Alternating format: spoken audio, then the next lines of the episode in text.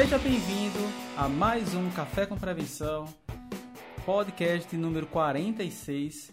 Hoje eu tenho a honra de trazer a Paula Patrícia. Paula, seja muito bem-vinda.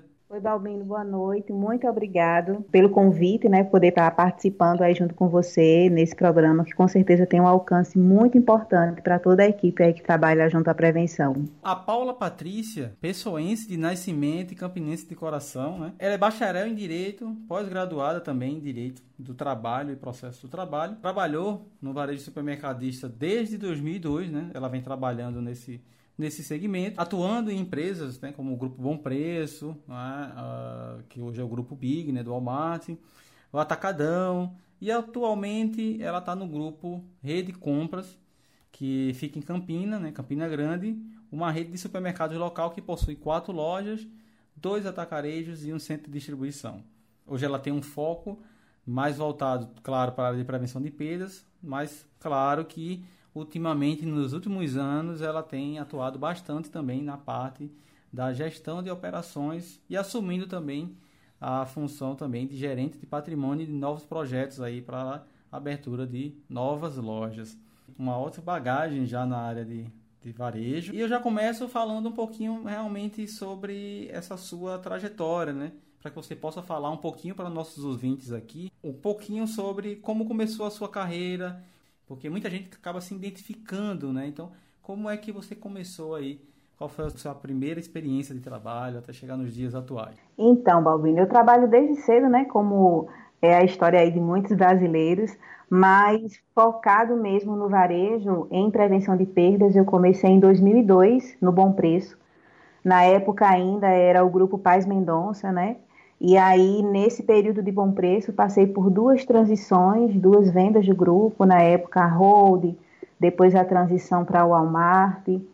Ah, depois passei um ano no Atacadão, no Bom Preço, voltando um pouquinho, eu passei pouco mais de 12 anos, então a minha escola, vamos dizer assim, foi o Bom Preço.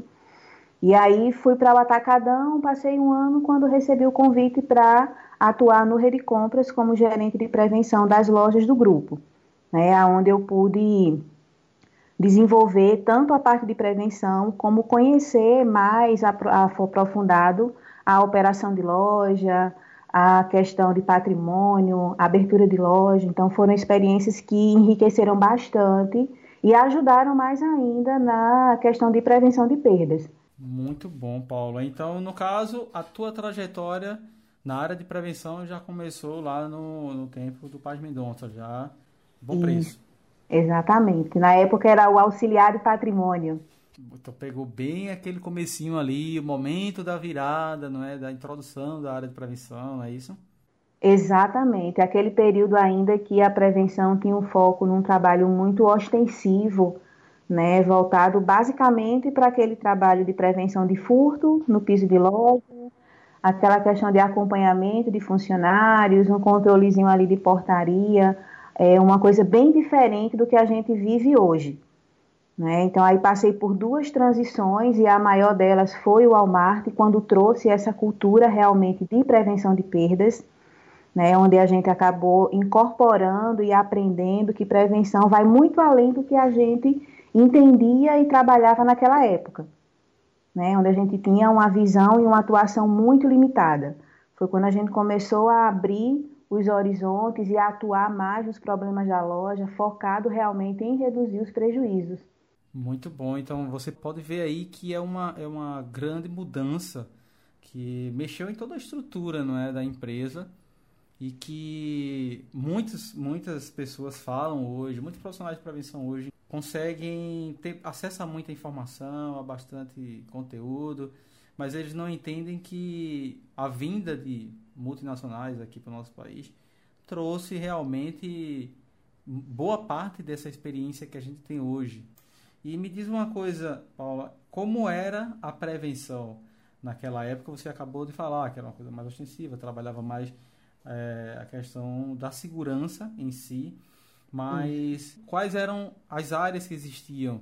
Os profissionais que você tinha lá? Então, por ser um trabalho muito focado nessa questão ostensiva mesmo, de, de acompanhar falsos clientes e furtos em loja, a gente trabalhava muito com o vigilante, né, o vigilante armado. Ah, em algumas lojas, o próprio fiscal de patrimônio tinha essa função também de trabalhar armado. Em algumas situações, tinha aquele trabalho que a polícia fazia em parceria, paisano, para dar esse suporte maior, mas sempre focado nessa, nesse trabalho ostensivo. Né? A gente tinha ali um acompanhamento na portaria, então tinha um fiscal de portaria, porém não para acompanhar processos, mas para acompanhar a entrada de veículo, entrada de pessoas, ele, ele estava ali alheio a todo o processo que realmente tem um impacto nas perdas. Então, era só uma pessoa para fazer um controle de acesso, nada mais. Então, eram esses os profissionais que a gente tinha naquela época de segurança patrimonial um foco realmente voltado nesse sentido. A gente não tinha a preocupação com números, o próprio acesso aos números naquela época, quando eu comecei, era uma coisa muito limitada. Né? A gente só tinha essa informação e muito pouca com a liderança, a gerência, os encarregados, mas a equipe que estava no piso de loja mesmo, na operação do dia a dia, é, ter conhecimento dos números era uma coisa inalcançável para a gente né? Uma coisa que a gente não vislumbrava como parte das nossas atividades ter esse conhecimento. Outro ponto muito importante que você acabou de falar, essa questão do acesso aos números. É, ainda tem, a gente ainda vê, infelizmente, algumas empresas que ainda não, não abrem seus números para os seus associados. Esse é um ponto complicado, né, Paulo? E aí, complementando essa questão do acesso aos números, eu percebi ao longo do tempo que é uma ferramenta que ajuda o profissional de prevenção, e isso eu falo da base à liderança, porque ele se sente parte daquilo. Né? Ele saber quais são as metas da empresa, quais são os objetivos da empresa, como é que ele pode estar ali contribuindo para aquele crescimento. Quando você não tem essa informação, você fica ali sem saber se você pode fazer mais, onde é que eu posso contribuir mais. Então, esse conhecimento ajuda muito tanto no engajamento quanto no foco de, das atividades, do que fazer realmente. E como a gente sempre fala, né, a área de prevenção, o profissional de prevenção de perdas, ele na maioria das vezes ele não vai fazer tudo. Muita gente confunde, Paulo, acha que para resolver prevenção eu tenho que contratar e encher a loja de profissional de prevenção e, e não é bem assim, não é? Exatamente.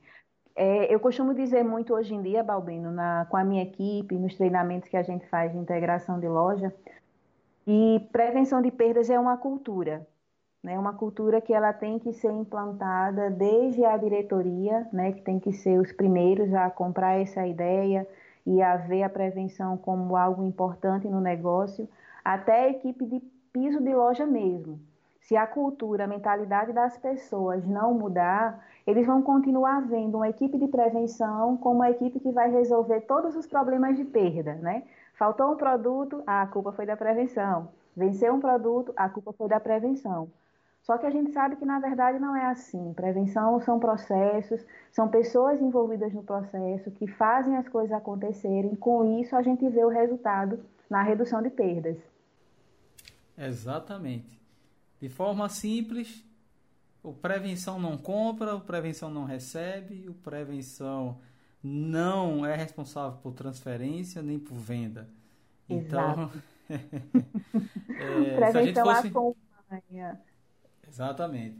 Então, é, é, é, realmente uma dica muito valiosa, tá? Você que está nos ouvindo aí, vá anotando.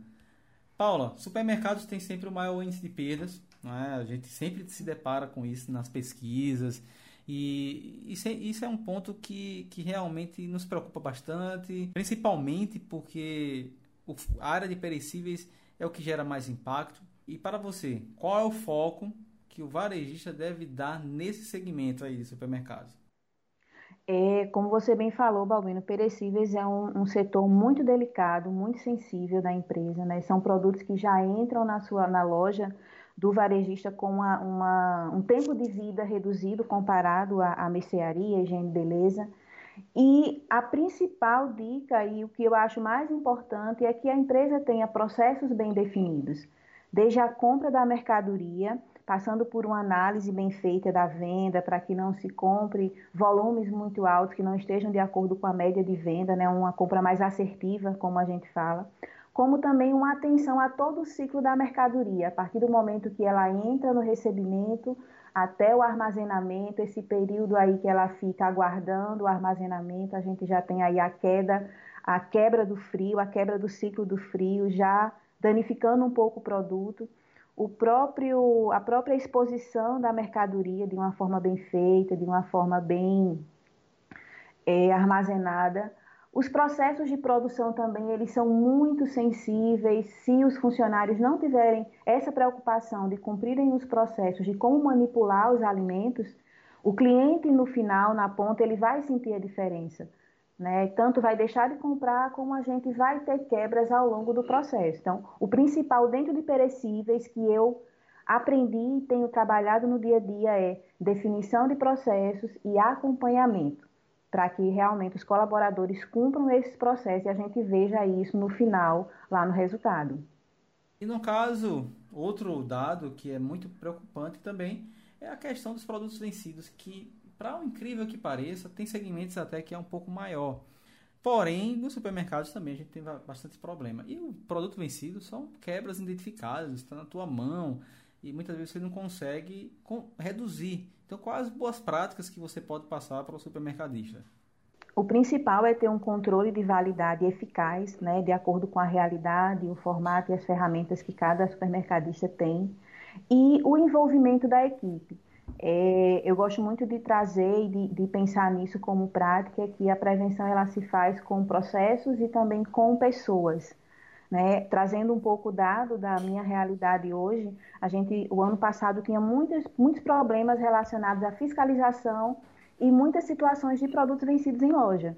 E aí, com o trabalho realmente de mutirão de validade, de envolvimento da equipe, mostrando para o colaborador, para o repositor, que ele é uma peça fundamental nesse processo, a gente conseguiu reduzir mais de 50% das autuações com notificações e multas para a empresa. Só para você ter uma ideia, hoje, ah, no mês de janeiro, nós tivemos apenas duas notificações em seis lojas que o grupo tem dentro da cidade. Então, assim, para a gente é uma comemoração muito grande, porque a gente percebe que a equipe vestiu a camisa e que o processo que a gente definiu de controle, mutirão da validade, como queira chamar, ele surtiu efeito. O ideal é você controlar. Da forma que você controlar, é, o importante é você analisar posteriormente e criar planos de ação para reduzir. Então, não importa se você acompanha através de planilhas, se você tem um software ou um BI bem, bem elaborado para isso o importante é que você faça a análise. Vocês utilizam alguma ferramenta, Paula, que não seja planilha, tal, algum BI ou alguma ferramenta online que possa fazer isso aí também ou não? Sim, a gente hoje tem um, sistema BI que nos dá muitas informações com relação aos produtos. Uh, inclusive o nosso sistema ele tem uma opção onde a gente consegue inserir no ato do recebimento a data de validade daquele produto o que já ajuda aí muito a equipe de reposição, porque ele consegue emitir um relatório e ali saber quais são as datas de validade dos produtos que ele tem. Né? A gente tem um controle manual sim, porque ajuda, porém a gente é, trabalha com ferramentas, com algumas tecnologias que acabam facilitando esse processo no dia a dia. Ok, então o controle manual seria uma forma de você auditar, né? Ver se está tudo rodando certo. Exatamente, exatamente auditar e também acabar uma forma de, de, deixar, fazer uma gestão à vista com promotores, envolver todas as pessoas que fazem parte ali da operação. Mas a questão do sistema é nessa ferramenta principal para a gente colher hoje todas essas informações do que a gente tem em estoque, do que a gente tem, é, tem recebido no, no dia a dia da loja. Muito bom. Uma pergunta que muita gente me faz, vou aproveitar aqui para fazer para você, que é qual é o papel do fiscal ou agente de prevenção de perdas, cada empresa às vezes usa uma nomenclatura diferente, e isso é sempre uma pergunta que eu recebo. Sim, o papel do, do fiscal de prevenção de perdas, né, que eu posso dizer que eu aprendi, né, desde de, da do meu tempo de fiscal de prevenção de piso de loja, o que eu venho trazendo para a minha equipe enquanto encarregada e hoje enquanto gerente é que o prevenção de perdas ele tem a função fundamental de acompanhar e auditar o processo. Como você falou um pouco antes, né? Não é o fiscal que recebe, não é o fiscal que compra, não é o fiscal que abastece, mas é o fiscal que em muitos momentos ele vai estar participando do processo, acompanhando, é, fazendo mais um papel de auditor, né? Garantir que o processo definido ele está sendo realmente cumprido e acaba tendo uma visão um pouco deturpada ah, em algumas equipes, em algumas situações, de ver o fiscal de prevenção como chato da situação, né? Porque ele vai estar ali vendo a situação, questionando, ah, fazendo pontuações, muitas vezes pedindo para parar determinado processo, porque se continuar ele vai causar alguma perda para a empresa. Então, o fiscal de prevenção hoje é acompanhar processos e garantir que os processos sejam cumpridos da forma que a empresa determinou.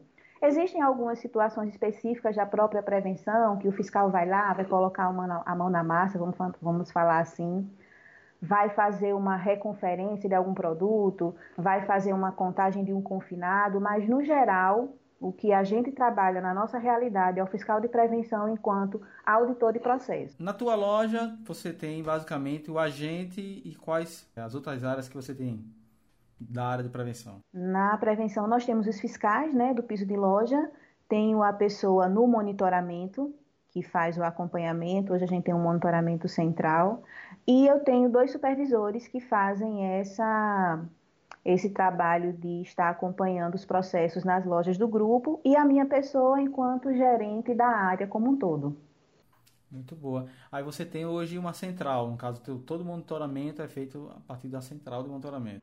Isso, cada loja tem um, um monitoramento individual para situações mais emergenciais, né, que a gente fala que a, o próprio fiscal do piso de loja ele tem acesso para fazer uma verificação e o monitoramento central, onde a gente é, observa as câmeras de todas as lojas, né, uma forma que a gente encontrou de acompanhar situações mais críticas, né, uma tesouraria que tem um, um risco maior, um recebimento, né, uma forma de fechar as duas portas, a entrada e a saída, tudo isso de uma forma centralizada.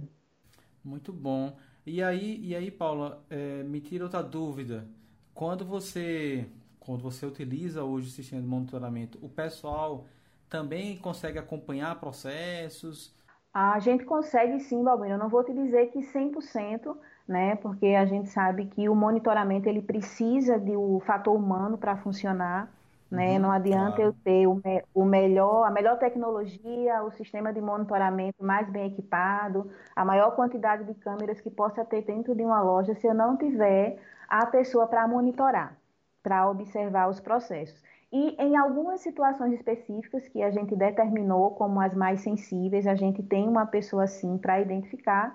Porém, como em todas as empresas, a gente acaba tendo alguns momentos aí de falha sim, que acaba não tendo fiscal mas a gente tenta focar nas situações que a gente vê maior risco, né? Tenta fazer com que o fiscal acompanhe ali em loco, em tempo real, algumas situações sim, principalmente situações voltadas à abordagem, né? De suspeitos em loja que a gente sabe que ah, uma abordagem mal sucedida pode acarretar aí consequências muito drásticas para a empresa. Pois é, pois é. E você mais que muitos sabe disso, né? Você aí com com seu gap aí também na área jurídica, sabe o problema que isso causa. Muito, muito grande. E me diz uma coisa, quais são outras ferramentas que você utiliza também de tecnologia aí, né, soluções de tecnologia?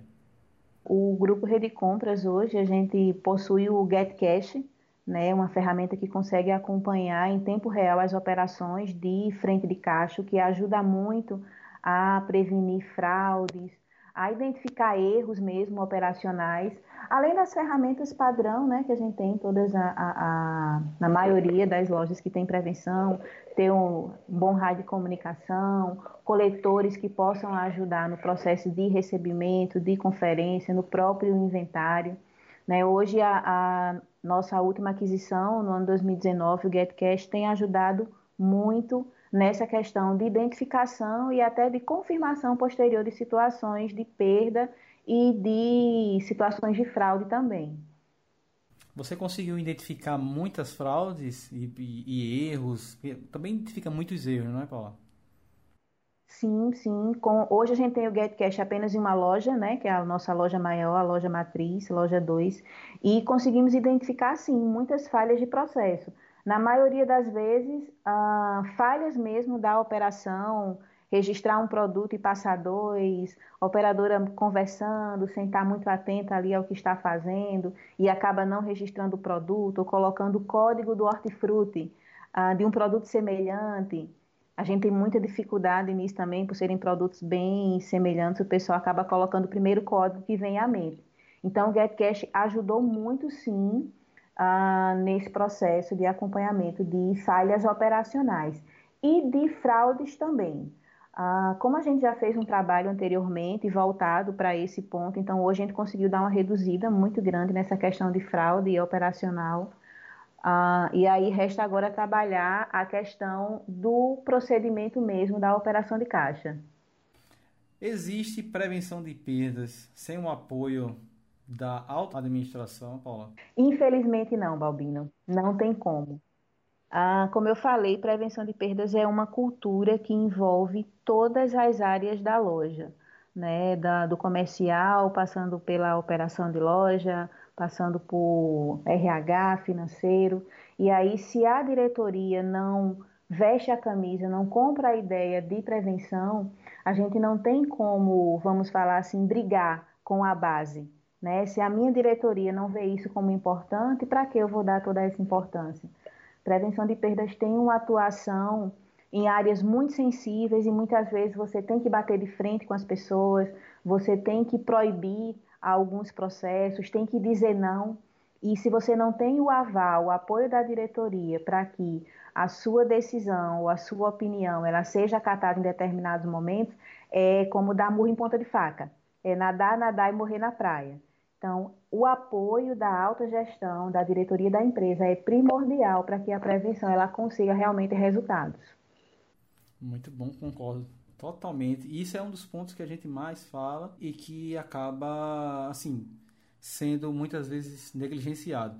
É, não é de hoje que a gente fala dessa questão de que a alta gestão tem que estar muito envolvida não é? e comprometida com a causa da prevenção de perdas porque do contrário o projeto vai afundar. E eu não sei como é que você tem praticado hoje ah, as ações de endomark, as ações de divulgação de resultados, porque eu sempre falo que a área de prevenção é uma área que não sabe fazer marketing.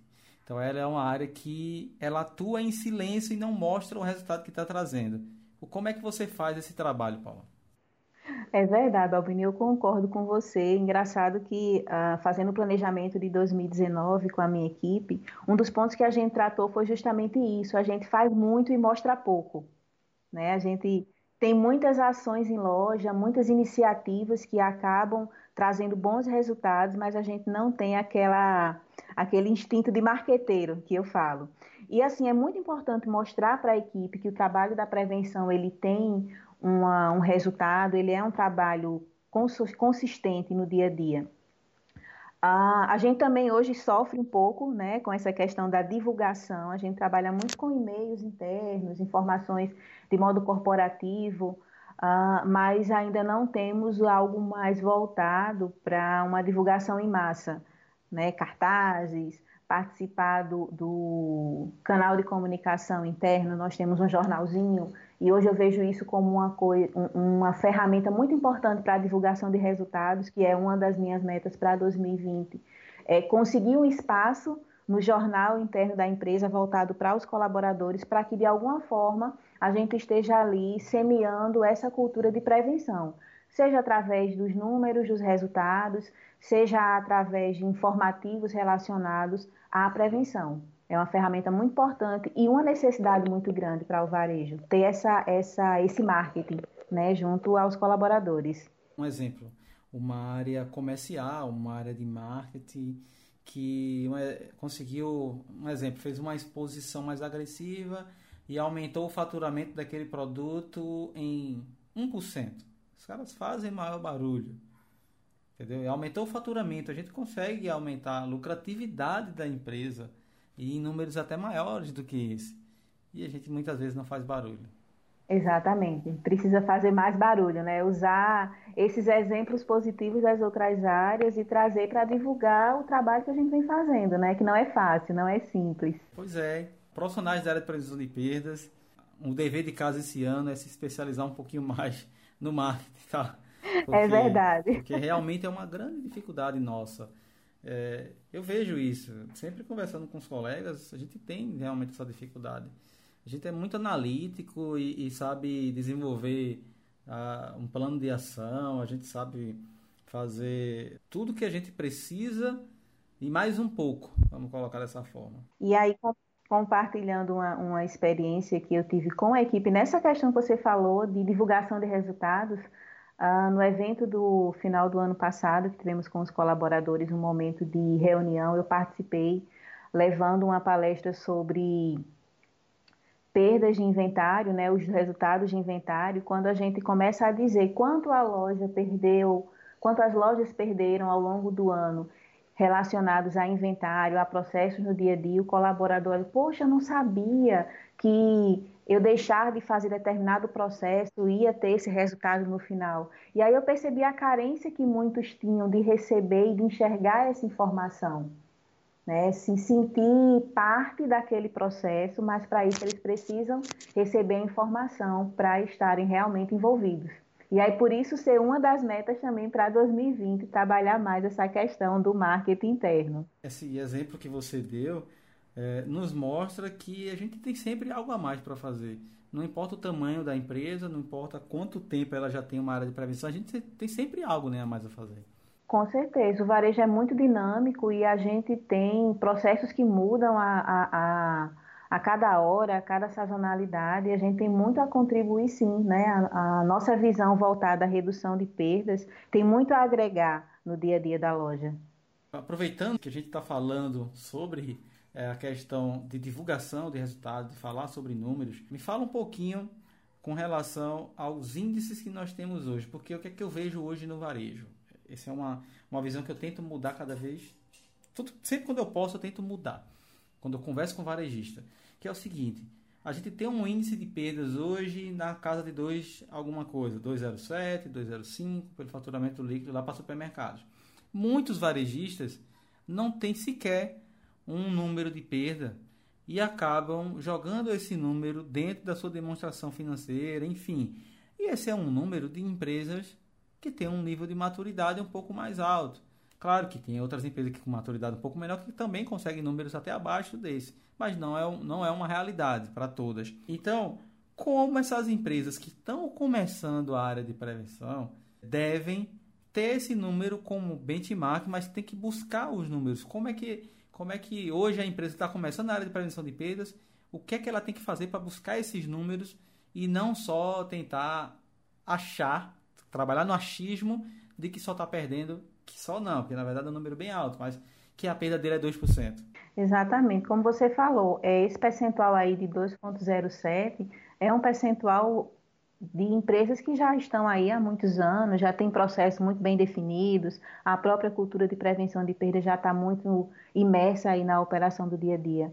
Uh, eu vou falar da nossa experiência quanto, enquanto rede, né, nessa questão aí de definição de, de metas e de indicadores, é identificar, fazer o levantamento primeiramente do seu histórico de quebras, fazer comparativos dentro da sua realidade e aí sim, de acordo com o que você vem quebrando, qual é a sua intenção de crescimento de venda, poder fazer uma dimensão de quanto seria aceitável.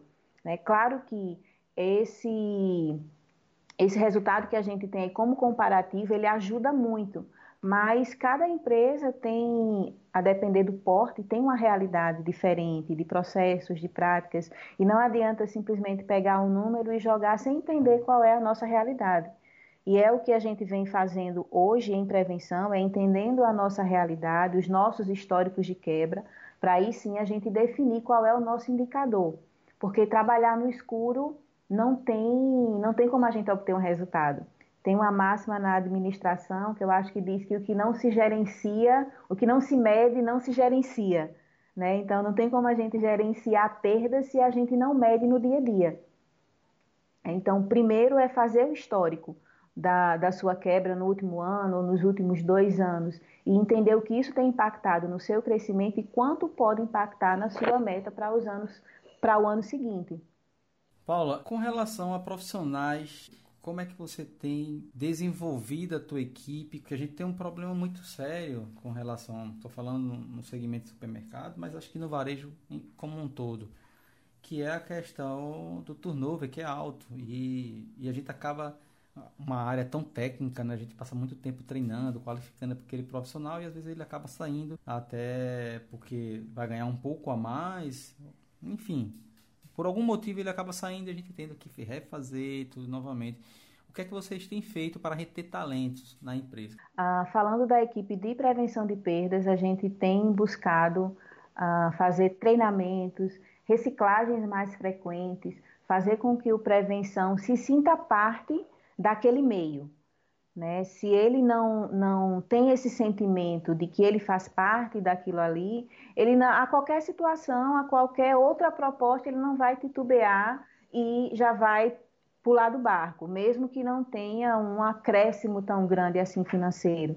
Então, é fazer com que a, a, o colaborador ele tenha essa, essa preocupação ele se sinta parte daquele processo, ele saiba que o trabalho dele é valorizado, ele tenha certeza de que ele é, recebe ferramentas para esse para exercer o seu papel no dia a dia.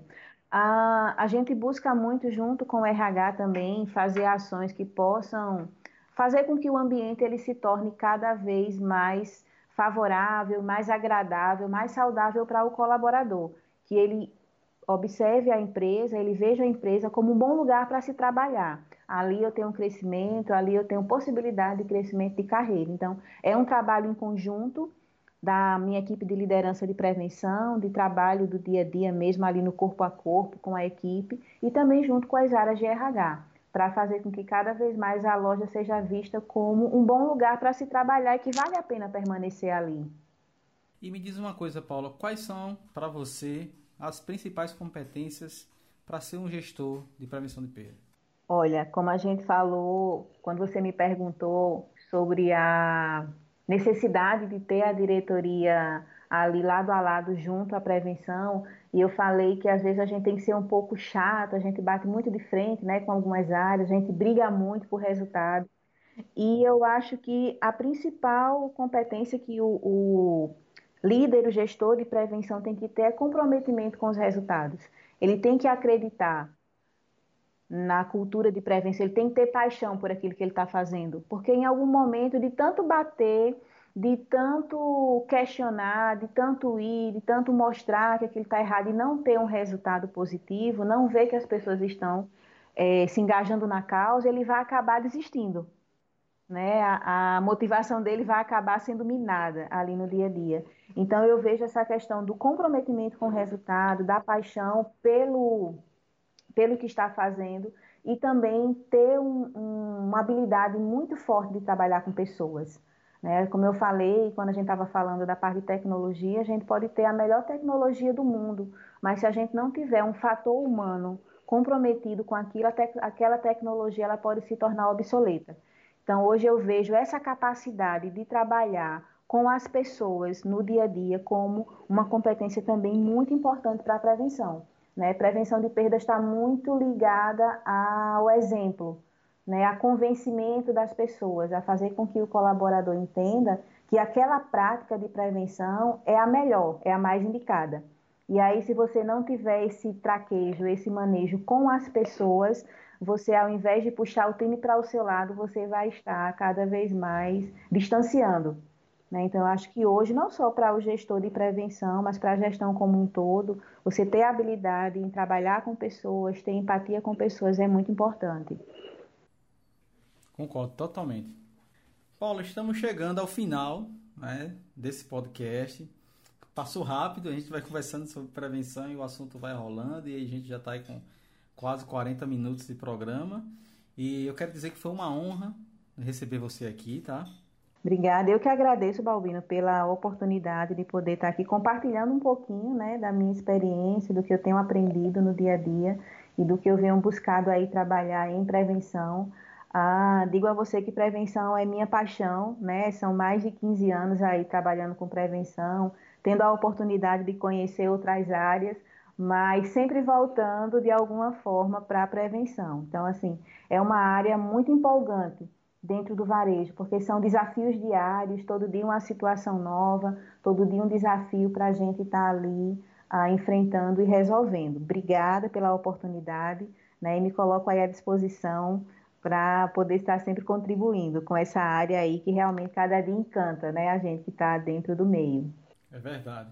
Eu que agradeço, tá? Então, a nossa ideia realmente aqui com Café com Prevenção é trazer pessoas, experiências, histórias de vida que possam motivar outras pessoas para que quem está nos escutando aqui saiba que todo mundo teve um início, todo mundo começou e, e, que nenhum gestor, nenhum diretor de prevenção caiu naquela cadeira ali de paraquedas, não é, Paula? Exatamente, exatamente. Tem toda uma história aí por trás. Um forte abraço para você que está nos escutando. Obrigado, Paula. Obrigada, Paulina. Até o próximo Café com Prevenção.